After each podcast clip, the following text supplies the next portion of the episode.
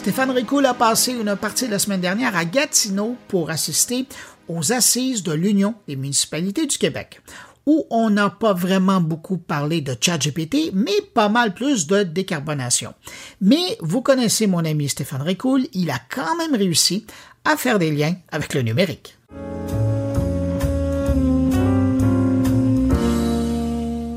Les gouvernements municipaux sont chargés de fournir des services publics essentiels tels que l'entretien des routes, la collecte des déchets, l'approvisionnement en eau potable, la gestion des parcs et des espaces verts, la planification urbaine, l'octroi de permis de construire, la sécurité publique et j'en passe et j'en passe. Au sein de ces gouvernements, les approvisionnements doivent s'assurer que les biens et services nécessaires à la fourniture des dits services publics soient acquis de manière efficace et économique,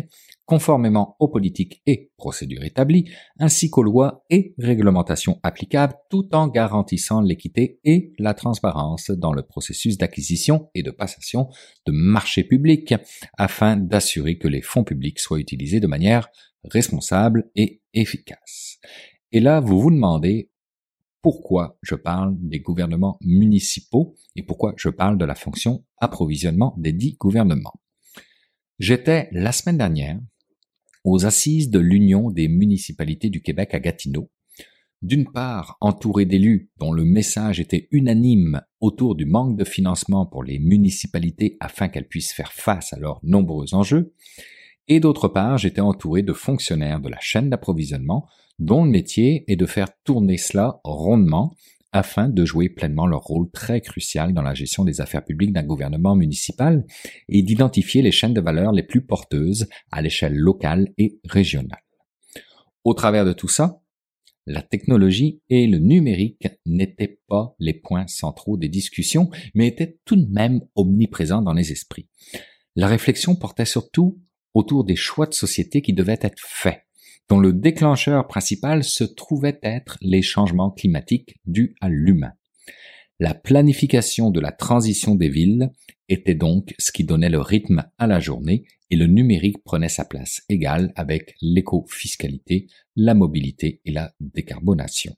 La raison pour laquelle intelligence artificielle, blockchain, etc., et tous les autres mots à la mode n'étaient pas évoqués cette journée, se résume à une phrase que la mairesse de lac mégantic, Madame Julie Morin, a prononcée et qui disait On aura beau mettre les plus belles technologies en place, si les gens ne les comprennent pas, ça ne servira à rien. Sans le savoir, ou peut-être en le sachant après tout, Madame Morin était en train de nous parler de gestion du changement. Sans adoption, le numérique peut être stérile. Et l'adoption, ça se prépare, ça se travaille. Cette phrase était dans un contexte où était évoquée la technologie ILO de Hydro-Québec, qui joue normalement un rôle central dans la décarbonation de notre province, mais qui pourtant, on sait, n'a jamais apporté les résultats qu'elle était censée livrer. Est-ce que c'est faute d'une adoption défaillante, faute d'un coût trop élevé, faute d'une conception mal planifiée Dans la réalité, ce débat n'avait pas sa place aux assises de l'Union des municipalités, qui se voulait plutôt en mode solution et lançait à ce propos son parcours de décarbonation en partenariat avec Hydro-Québec justement, Énergir et IVO, un parcours qui misera sur un portefeuille de solutions incluant l'efficacité énergétique, la gestion de la pointe et la bi-énergie. Comme le disait Monsieur Matthew Johnson, vice-président stratégie et développement chez Hydro-Québec, vaut mieux une action imparfaite qu'une parfaite inaction. Tout ça pour dire que si la technologie était évacuée du discours, et pour la petite anecdote, je me permets de vous le dire, j'ai dû expliquer à mon voisin de gauche ce qu'était un podcast. Mais encore aujourd'hui, hmm, je suis pas certain d'avoir réussi ma mission. Bref, si la technologie était donc évacuée du discours, elle est pourtant essentielle aux objectifs de décarbonation de nos villes. Ça date un peu, mais selon les données du gouvernement du Québec pour l'année 2018, les émissions de GES attribuables aux activités municipales représentaient environ 7% des émissions totales de la province des estimations qui ne prenaient pas en compte les émissions indirectes liées à la production d'électricité, responsables pourtant d'une grande partie des émissions de GES au Québec, mais qui prenait en compte les émissions de GES liées au transport, représentant la plus grande part, avec 44% des émissions totales, suivi des émissions de GES liées au bâtiment, représentant environ 31%, et enfin les émissions de GES euh, générées par la gestion des déchets, représentant environ 11% des émissions totales attribuables aux municipalités. Amélioration des transports en commun, promotion de modes de transport actifs tels que la marche ou le vélo, adoption de normes énergétiques pour les bâtiments municipaux et mise en place de programmes de gestion de déchets plus durables, toutes les personnes qui étaient présentes à ces assises étaient d'accord que ce genre de mesures pourrait aider les municipalités du Québec à réduire leur empreinte carbone. Le problème, ce n'est donc pas d'envisager des solutions, mais bel et bien de les exécuter et de les faire adopter.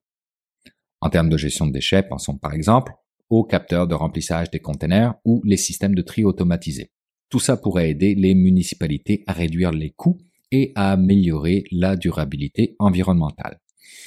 En termes de mobilité urbaine, on peut penser aussi simplement qu'aux applications de covoiturage ou les systèmes de gestion de la circulation intelligents qui pourraient tous aider à améliorer la circulation et donc à réduire les émissions de gaz à effet de serre. En termes ne serait-ce que de ressources financières via les départements d'approvisionnement,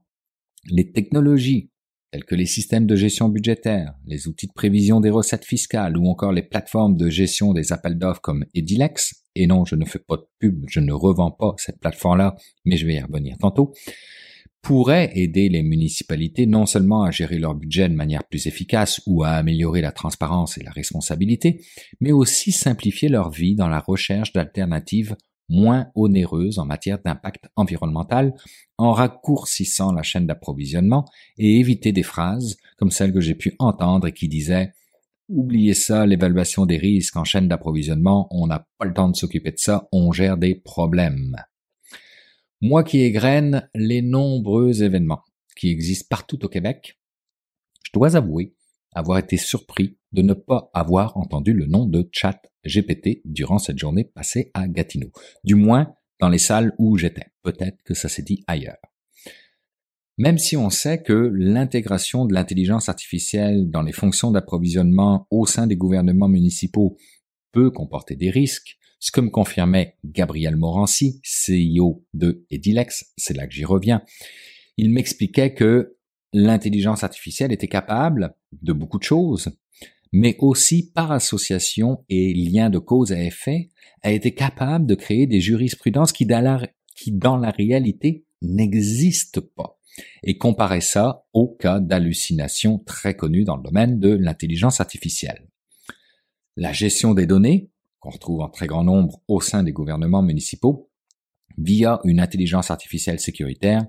permettrait certainement d'améliorer la prestation de services aux citoyens et justifierait ces augmentations de taxes perpétuelles que les villes n'ont pas le choix d'opérer, puisque je le rappelle, le message durant ces assises était unanime autour du manque de financement pour les municipalités afin qu'elles puissent faire face à leurs nombreux enjeux.